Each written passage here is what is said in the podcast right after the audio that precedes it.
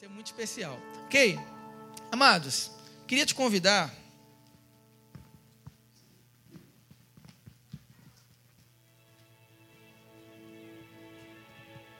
A você abrir, abrir a palavra de Deus aí, Evangelho de Marcos, no capítulo 10.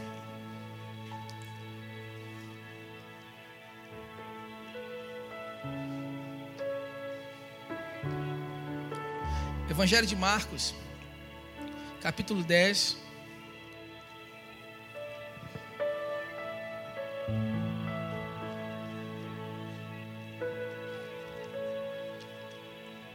A partir do verso 17. Ok? Marcos capítulo 10, a partir do verso 17.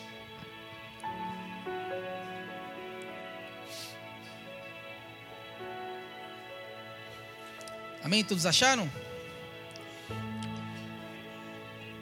Pondo-se Jesus a caminho, um homem correu ao seu encontro e ajoelhou-se diante dele e perguntou-lhe: Bom mestre, que farei para herdar a vida eterna?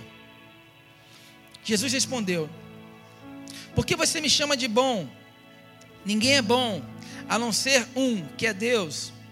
Você conhece os mandamentos: não mate, não cometa adultério, não furte, não dê falso testemunho, não defraude ninguém, honre o seu pai e a sua mãe.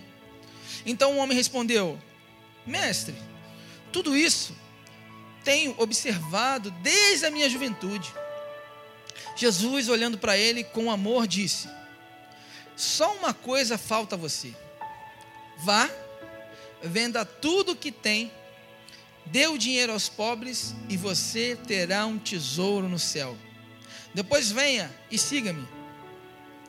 Ele, porém, contrariado com essa palavra, retirou-se triste, porque era dono de muitas propriedades. Então Jesus, olhando ao redor, disse aos seus discípulos: Como é difícil para os que têm riquezas entrar no reino de Deus. Os discípulos entraram, estranharam essa, essas palavras, mas Jesus insistiu em dizer-lhes: Filhos, como é difícil entrar no reino de Deus.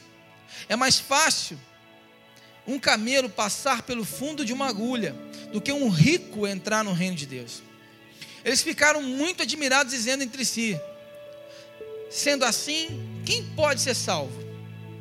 Jesus, olhando para eles, disse: para os seres humanos é impossível.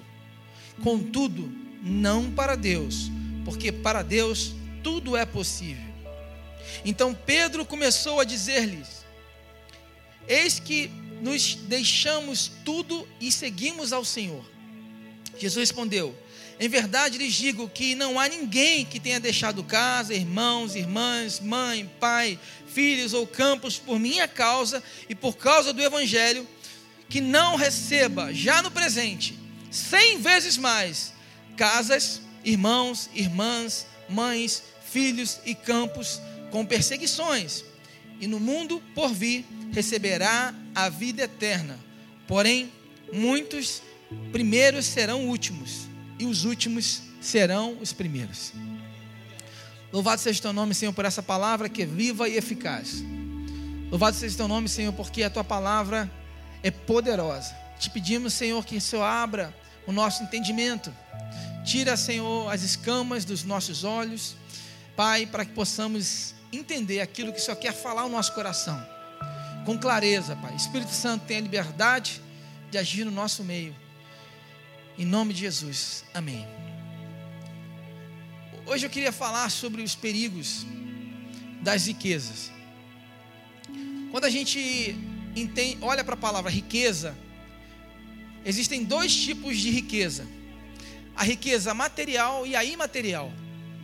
Quando a gente fala de riqueza material, a gente está falando de bens, está falando do acúmulo de bens, está falando de propriedades, está falando de automóveis, móveis, imóveis e por aí vai. Agora, quando a gente está falando da riqueza imaterial, a gente está falando da riqueza que vem daquilo que a gente valoriza, daquilo que a gente acumula no intelecto, daquilo que a gente expande o nosso conhecimento. Essa é a riqueza imaterial. E a primeira coisa que me chama a atenção nesse texto é que o jovem rico ele vai aos pés de Jesus, ele se prostra, ele busca, ele vai até Jesus, ele vai em busca de Jesus, ele se ajoelha e ele suplica a Deus, pedindo algo, ele pede a salvação. Mas interessante que a proposta de que Jesus tinha para ele era maior do que isso. Porque ele vai em busca de algo. Mas o que Deus queria entregar para ele não era só a sua salvação, Deus queria torná-lo um discípulo dele. E muitas vezes a gente busca Deus querendo algo de Deus. E a gente se ajoelha, a gente se prostra, a gente vai a monte, sobe monte, a gente jejua até. A gente, quando está próximo aí de, de, de, de, conquistar alguma coisa, assinar um contrato, uma entrevista de emprego, é, de repente alguma coisa que vai acontecer aí na tua empresa, alguma coisa, você, come, você busca, você ora. E não está não é, não tá errado isso. Mas a primeira coisa que me chama a atenção é que às vezes o que Deus quer te dar é muito mais do que apenas uma resposta. Apenas solucionar um problema seu. Deus ele tem coisas específicas que ele quer trabalhar com você. E ele não quer apenas te dar uma benção, ele quer te transformar num discípulo dele. A expectativa de Deus para mim e para você é que nós sejamos discípulos de verdade dele. Essa é a expectativa dele para nós. Então, muitos querem ser salvos, mas poucos realmente querem seguir a Jesus.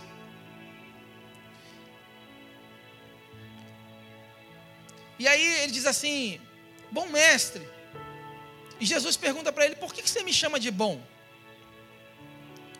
Ao fazer essa pergunta, Jesus assume a perspectiva do jovem rico. Porque ninguém é completamente bom, a não ser Deus. Ele coloca Deus como o único bom. Portanto, não é adequado que o jovem se dirija a Jesus como bom mestre, até que esteja pronto a reconhecer que Jesus realmente era bom. Porque se a gente pensar no senso de justiça do jovem rico, a expectativa dele é que ele seria salvo mediante aquilo que ele já fazia, mediante aquilo que ele já obedecia. Talvez ele já se via como alguém bom. E Jesus responde a ele: ó, bom é só Deus, porque Deus é que pode dar salvação. Eu lembrei de uma história que eu vi essa semana que eu achei muito engraçada. Podia até ter contado na semana passada, que tem a ver com, com o tema da semana passada também. Diz que um rapaz que estava com um carregamento de cerveja. Aí ele foi, ele, ele foi lá para o céu. Chegou lá no céu, ele falou: oh, queria oferecer aqui para vocês uma cerveja que eu tenho aqui, estou com um, carregamento aqui. Aí o porteiro falou assim: Eu quero cinco caixas. Aí ele pensou: Cinco caixas? Tá bom, toma aqui cinco caixas. Aí ele pensou assim e falou: Poxa, se eu estou vendendo cinco caixas aqui para o céu, imagina quando chegar no inferno, meu irmão. Eu vou bombar no inferno. E aí ele pegou o caminhão, foi lá para a porta do inferno, chegou para o porteiro aqui, eu estou com uma cerveja aí para vender e tal. Aí o porteiro olhou para ele e falou, pô, quero uma caixa. Pô, uma caixa? Poxa, mas eu acabei de vender cinco caixas no céu. O porteiro olhou para ele, pois é, cara, mas aqui tem muito crente no inferno. tem muito crente no inferno. E essa história faz a gente refletir algumas coisas. Que a chapa está quente. Tá ou não está quente? A chapa está quente.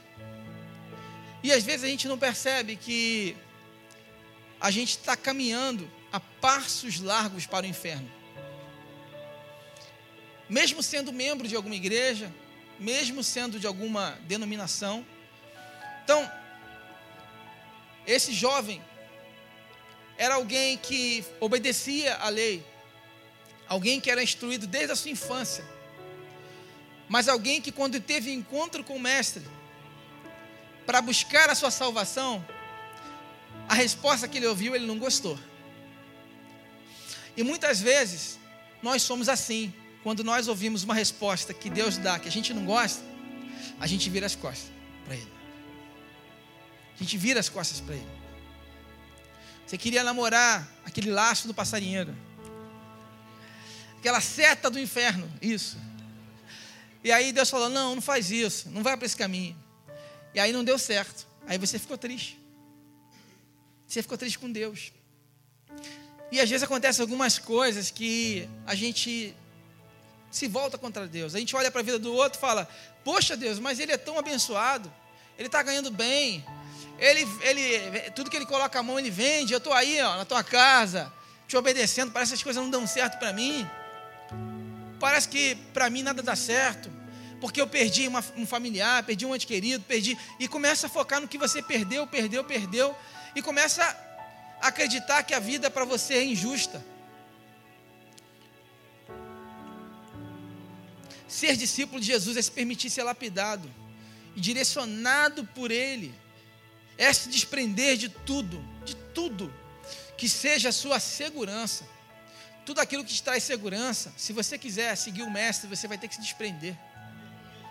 Essa é a proposta de Deus para nós. Por isso que é tão difícil, porque você vai ter que aprender a viver pela fé. E a fé é a certeza daquilo que você não está vendo. Seguir a Cristo é isso. Para seguir a Jesus, vai requerer de nós algumas decisões, alguns posicionamentos. A gente vai precisar sair da zona de conforto e entrar na zona de desconforto uma zona de conflito para nós. Porque a palavra que ele ouviu foi uma palavra conflitante. E muitas vezes, Deus tem uma palavra conflitante para a gente, sim ou não? Essa, esse é o nosso maior desafio. E a pergunta que eu faço para você hoje é: o que eu preciso fazer para que Jesus seja a minha maior riqueza? Porque o que Jesus falou para ele traduzindo era: olha, deixa eu te falar uma coisa. Enquanto você não entender que eu preciso ser sua maior riqueza, que eu preciso ser a sua verdadeira riqueza, você não sabe ainda o que é me seguir. Você não sabe o que é me seguir. E aí a gente vai desenrolar aqui algumas coisas. Fique calmo. Eu não estou dizendo que você tem que ser pobre, não. Calma. Você está nervoso aí, pô, pastor. Calma que a gente vai chegar lá. Primeiro, o que eu preciso fazer? Assuma a sua identidade de cidadão do céu. Quando a gente olha para o versículo 21, Versículo 21 diz assim: E Jesus, olhando para ele com amor, disse: Só uma coisa falta a você. Vá, venda tudo o que tem, dê o dinheiro aos pobres e você terá um tesouro no céu. Depois venha e siga-me. Deixa eu te fazer uma pergunta.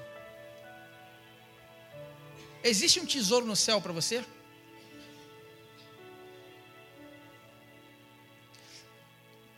Se você sabe que vai para o céu, o que espera você lá?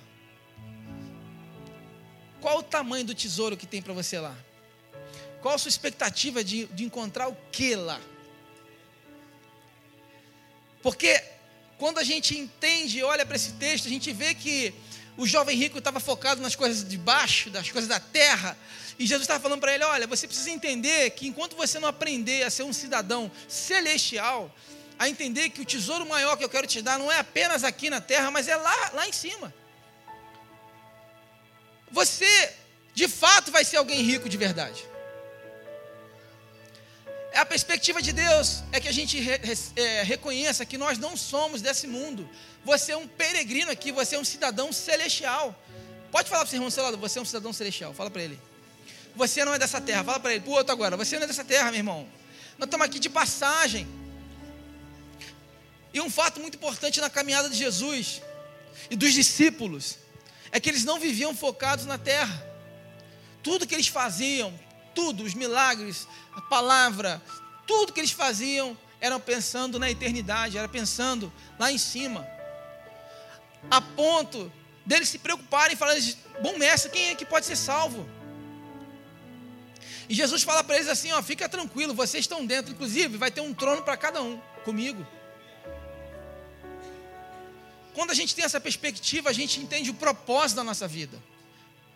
Porque existe um propósito que Deus te trouxe para esse mundo com um propósito, com uma missão, não apenas de ganhar dinheiro, não apenas de ser um pai de família, uma mãe, mas existe um propósito que vai muito além disso. E é isso que eu quero que você entenda. É isso que eu quero que você entenda e pense comigo. Quando eu, quando eu tinha 21 anos, a minha mãe foi acometida de um câncer. E aí, nós oramos muito, pedimos a Deus a cura, clamamos a cura. E aí, de repente, ela, ela fez um culto de ação de graça, declarando a cura dela. E foi lindo, fizemos um culto de ação de graça, a família toda, outras pessoas, convidados e tal, foi uma benção. E logo depois desse culto de ação de graça, algumas semanas depois, ela faleceu. E faleceu na cozinha, nos meus braços. Eu vi ela ali, a gente correu para o hospital, mas ela já chegou lá paralisada.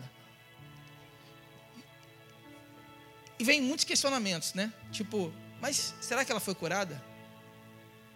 Se ela foi curada, por que ela faleceu? E começa vários questionamentos. E de repente eu comecei a analisar quem era minha mãe. Eu comecei a pensar, minha mãe era uma pessoa que aonde ela passava, ela pregava o evangelho. Com ela não tinha tempo ruim. Aliás, ela chegava a ser chata, meu irmão. Ela chegava assim no ambiente, tudo bom, tudo bem, ah, que legal. Já conhece a Jesus como único e suficiente Salvador? Mas ela entrava de sola, ela não dava nenhuma, nenhuma intro, não tinha nada, ela entrava de cara. E ela não, não, queria saber, ela evangelizava todo mundo, todo mundo respeitava ela, a rua inteira, o bairro inteiro, assim, onde ela passava, ela falava de Jesus. É uma pessoa que eu nunca conheci igual, nunca conheci. Assim, a pessoa que era o tempo todo, ela falava assim: a Bíblia manda pregar em tempo e fora de tempo. A Bíblia manda pregar em tempo e fora de tempo. Então ela pregava o evangelho para muita gente. E por conta disso eu ficava pensando: poxa, por que ela? Por que, que não foi outro? Por que, que tem que ser a minha mãe? Logo ela, que é pregadora, alguém que está fazendo a obra de Deus. E uma coisa que ela fazia que era muito interessante, ela tinha uma célula, que a gente não chamava de célula, mas era um culto kids em casa. Ela tinha um culto ali com as crianças. E ela chamava o bairro inteiro inteiro. Ia todo mundo, muitas crianças. As crianças amavam ela, respeitavam muito ela. Ela liderava EBD para as crianças, né? É, enfim. E aí essas crianças foram crescendo.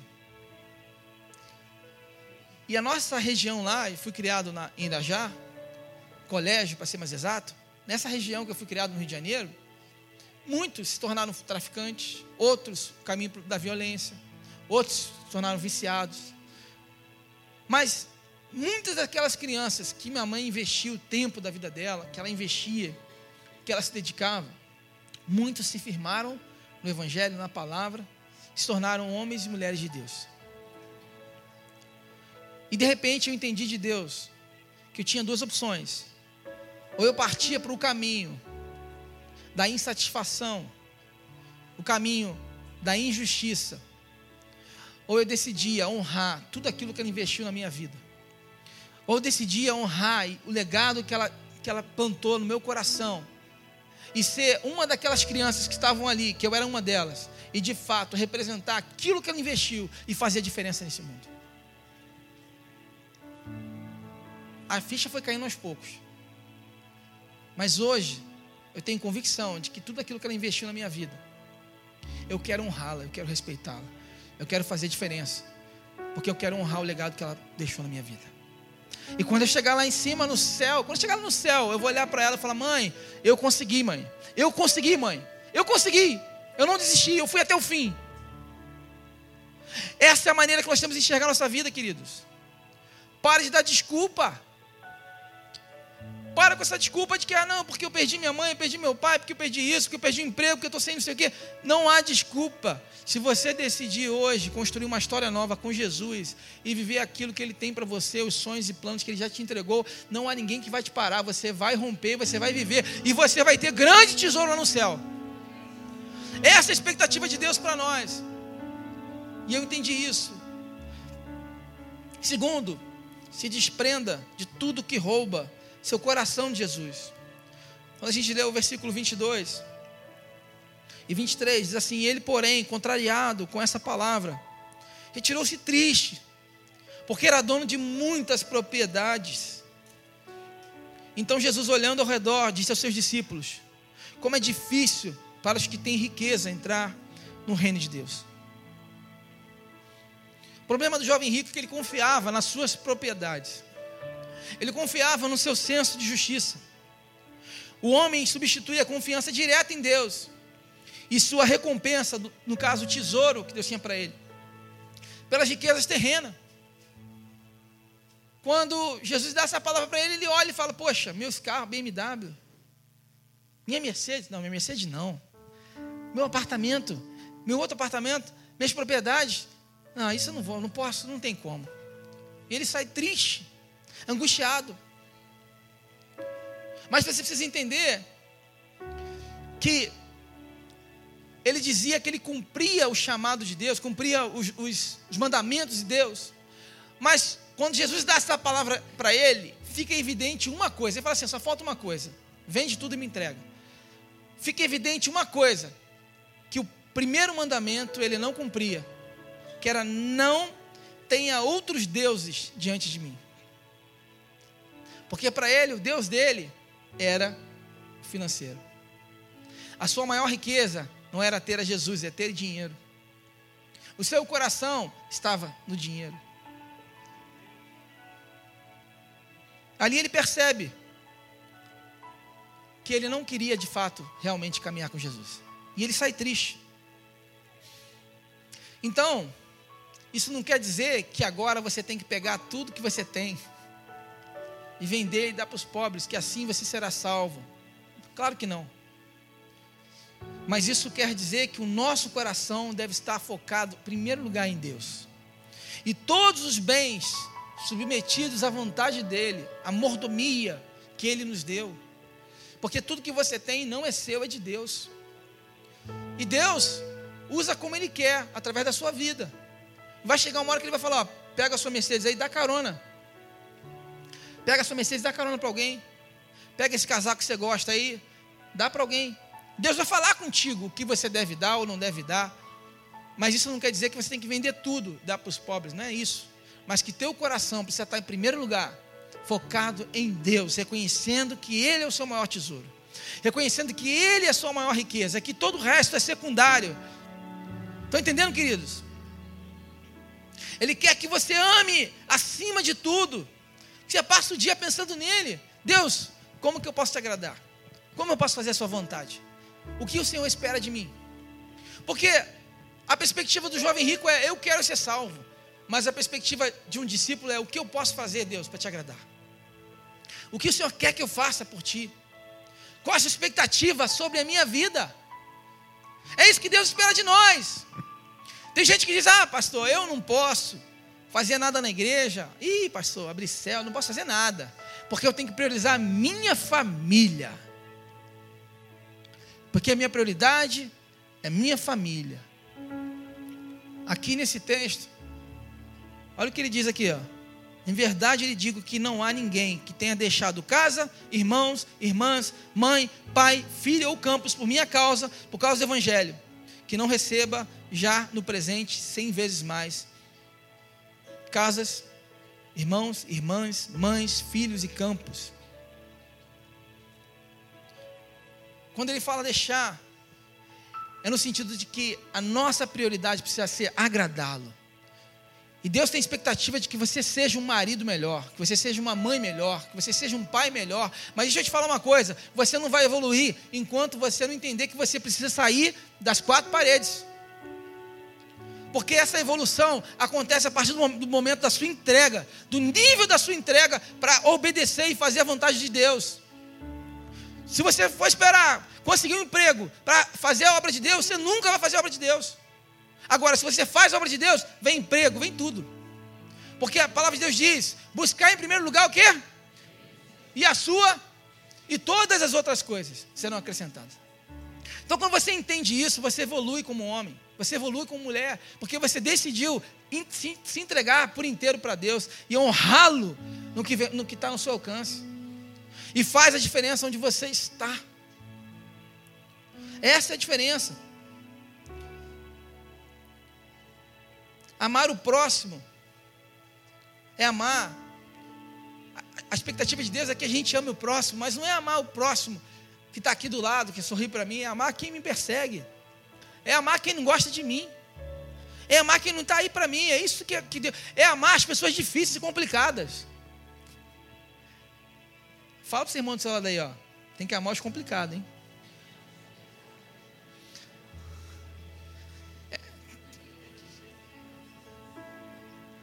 Tem gente que, assim, não, pô, fulano é problemático. Deixa eu te fazer a pergunta: quem não é problemático? Quem não tem problema aqui? Quem não está vivendo problema aqui? Todos nós somos problemáticos, meu irmão. Tem jeito não. Nós não somos melhores que ninguém. E a dificuldade está em nós nos superarmos e crescermos a cada dia, amadurecendo na caminhada do amadurecimento na fé. Crescendo na fé. Tem muita gente que estranha a nossa visão. Porque a gente começa, pro, chega para o líder de célula que abriu sua casa e chama de pastor, pastor. Impulsiona as pessoas como pastor, pastor. Tem gente que estranha, fala, poxa, que negócio esquisito. Chamou de pastor. É porque para nós, pastor é aquele que ama, que cuida. Pastor não é que tem pós-doutorado, né? Em teologia, não. Pastor é aquele que ama, que cuida, que se dedica, que entrega a sua vida por amor a alguém, que investe alguém, que ora por alguém, que sabe, que não descansa, enquanto não vê aquela pessoa crescer, avançar, enquanto não vê aquele casamento ser restaurado, enquanto não vê aquela família ser restaurada, isso é pastoreio.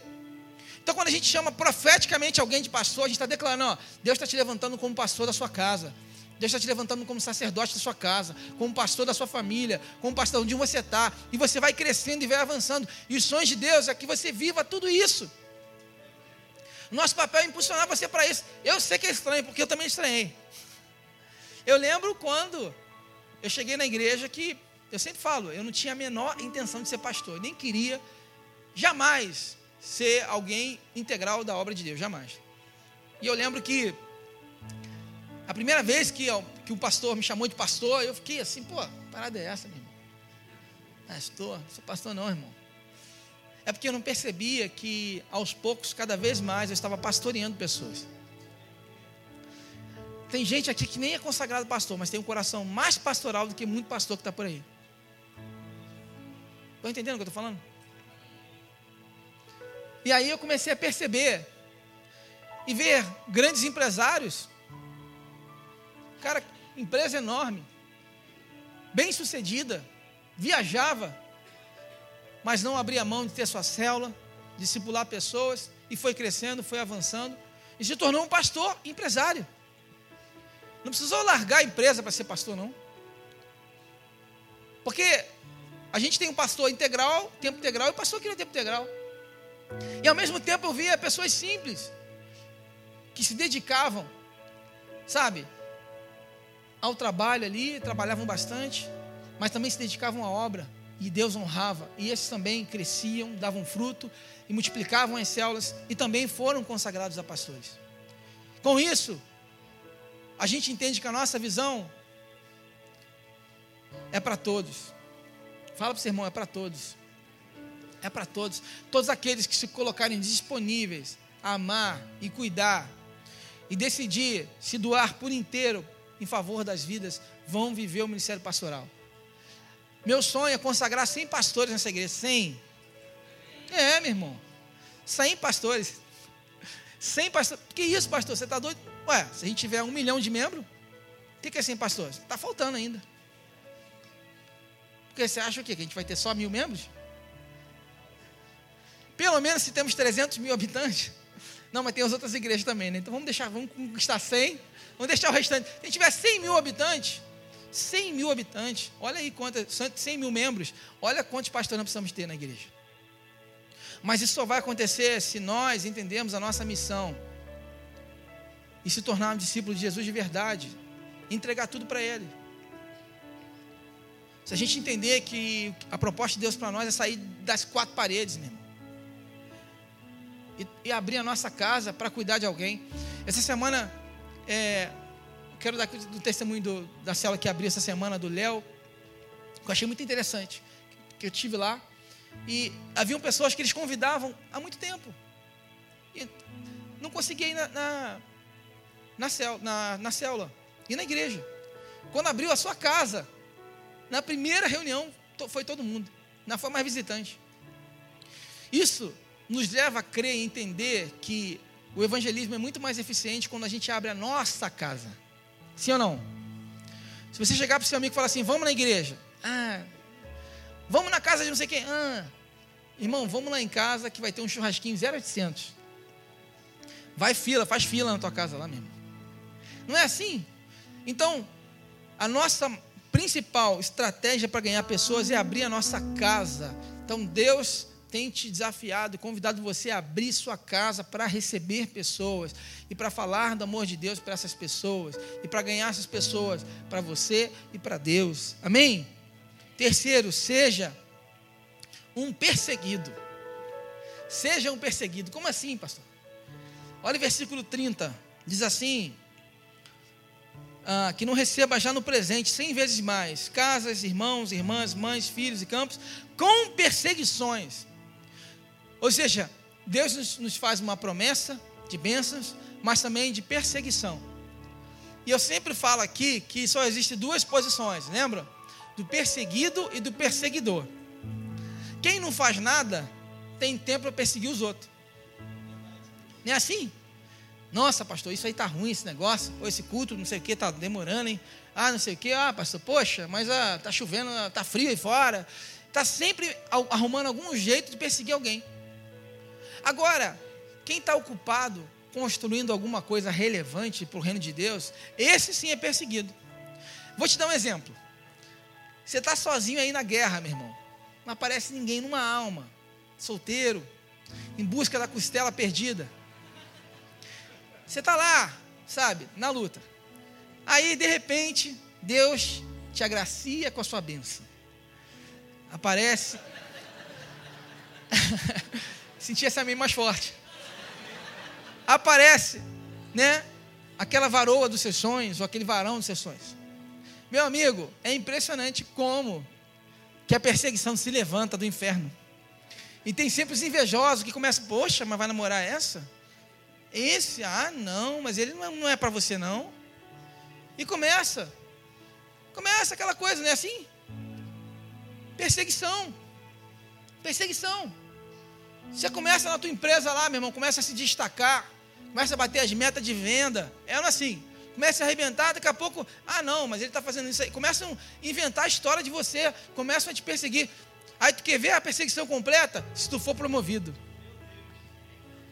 Se for promovido, já era, meu irmão. Tu, tu, tu, tu se torna assim o maior adversário de todos. A inveja é terrível. Ou seja, tudo que a gente vai construir de, que a gente passa a construir de relevante, que a gente passa a fazer alguma coisa, a gente vai ser perseguido. É a minha pergunta para você é: você quer ser perseguido ou quer ser um perseguidor? Você quer ser alguém que está realizando, que está realizando, que está fazendo, alguém que está construindo algo, alguém que está nessa missão? Pessoas vão falar mal. Quando você abrir tua célula, alguém vai criticar. Alguém vai dizer, como eu já ouvi, já ouvi falar? Aquela igreja lá é uma igreja de aventureiros. Não vai faltar gente para criticar a nossa igreja. Não vai faltar gente para criticar a sua célula. Mas a minha pergunta é: você vai ser mais um dos que, dos que criticam a outros? Ou você vai estar ocupado fazendo a obra de Deus, focado no reino de Deus e deixando que os outros que se, que se virem?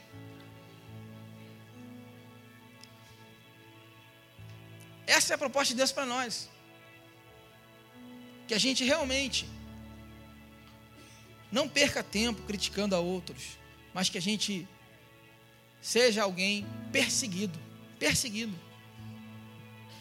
E essa perseguição, ela não pode te tirar do foco do propósito. Ah, pastor, mas eu não aguento. As pessoas falam mal de mim. As pessoas me criticam. Ah, pastor, tudo que eu faço tem sempre um para reclamar. Deixa eu te falar uma coisa: só no céu que isso vai acabar. Não tem outro lugar, só no céu. Enquanto você decidir fazer algo que incomode o inferno, e outra coisa, se não tem ninguém te perseguindo, meu irmão, se preocupem. Se nem o diabo está tá tranquilo contigo, peraí, cara, tem alguma coisa errada. Porque quando a gente está fazendo a obra de Deus, o diabo está doidinho para nos derrubar. Que ele não quer. Ele quer atrapalhar, ele quer trazer confusão, ele traz inveja, é contenda, é isso. Então você tem que ficar entendendo que se você tem que ter a convicção de que se você quer fazer algo para o reino de Deus, se você quer construir alguma coisa relevante, você vai ter que passar por cima das críticas. Você vai ter que passar por cima dos invejosos. Você vai ter que passar por cima de toda a perseguição e continuar trilhando seu caminho sem olhar para trás, sem olhar para o lado. E quarto e último ponto: desfrute de sua recompensa aqui na terra. No versículo 29 e 30, que eu quero ler mais uma vez, diz assim: Em verdade lhes digo que não há ninguém que tenha deixado casa, irmãos, irmãs, mãe, pai, filhos ou campos por minha causa e por causa do Evangelho, que não receba já no presente, já no presente, cem vezes mais casas, irmãos, irmãs, mães, filhos e campos com perseguições, e no mundo por vir receberá a vida eterna. Aqui fica claro, queridos, que a recompensa é no mundo presente. Além da sua salvação, você será abençoado e recompensado cem vezes mais. Cem vezes mais. Se você é um seguidor de Jesus, alguém que decidiu, de fato, torná-lo a sua maior recompensa, a sua maior riqueza, você vai usufruir de cem vezes mais. Pastor, mas espera aí, isso quer dizer que eu posso ser rico? Bom, Adão foi muito rico. Abraão também foi muito rico. Davi também foi milionário. Salomão, o homem mais rico que já existiu. Na minha vez, vai parar? Na tua vez não vai ter mais? Queridos, nós temos que acreditar no melhor de Deus na nossa vida. Ser cristão não significa que é voto de pobreza, não, isso não existe. A palavra de Deus está cheio, cheio de, de, de propostas, de mensagens, de promessas para a nossa vida, dizendo que Deus tem, sim, cem vezes mais para nós. Você é a imagem e semelhança de Cristo, queridos. Isso quer dizer que a sua inteligência tem que ser diferente. Isso quer dizer que a sua criatividade tem que ser diferente. Isso quer dizer que a sua fé precisa ser diferente, porque você sabe quem luta por você. Mas isso é pela fé recebe quem crê, é pela fé. Então você precisa aprender a conquistar as coisas de Deus pela fé, pela fé. A fé que torna o impossível em realidade. A fé que torna o impossível em realidade. Então, quando você for para uma entrevista de, de emprego, você vai já tomando posse da sua bênção, da sua vitória. Quando você for fazer uma prova num concurso, vai com a certeza de que Deus está contigo e que você é cem vezes mais abençoado. Essa é a promessa de Deus. Quando você sair para fazer alguma venda, você que trabalha com venda, já, meu irmão, já consagra o teu dia desses e fala assim: Deus, obrigado, porque hoje eu vou bater o recorde na venda. Você que é cristão, você tem que ser uma, o maior vendedor da, da empresa. Você é cem vezes mais abençoado. Sua meta tem que ser cem vezes maior.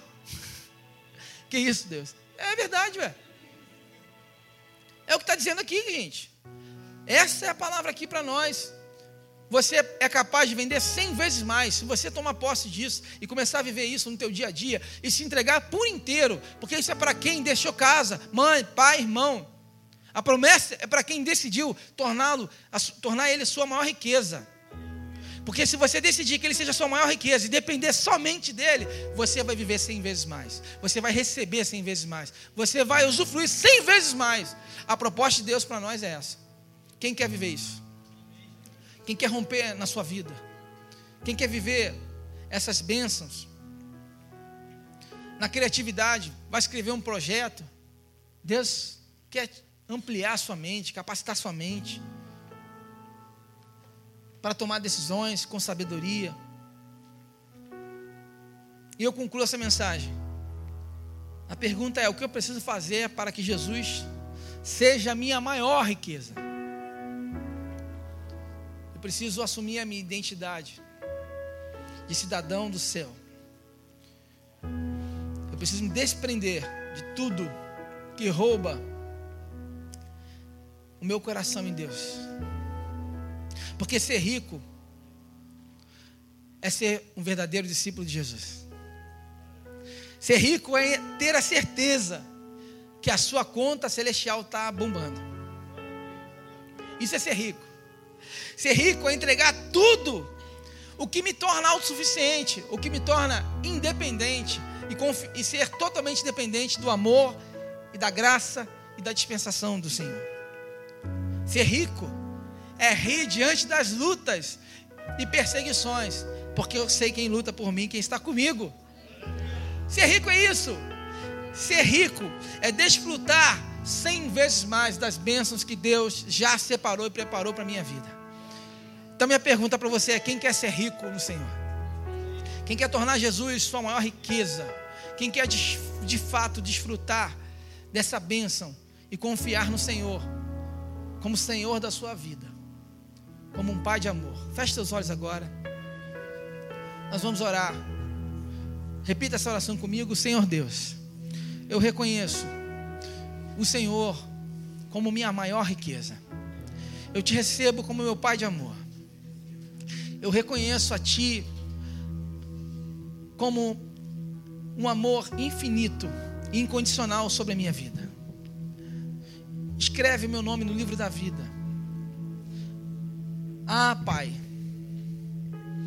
eu quero ser totalmente dependente de Ti. Eu entrego minha autossuficiência, autossuficiência a Ti. Eu entrego as minhas dependências a Ti. E me torno totalmente dependente de Ti. Muda a minha história. Transforma o meu ser. Cuida da minha casa, da minha família. Me ajuda a ser um homem.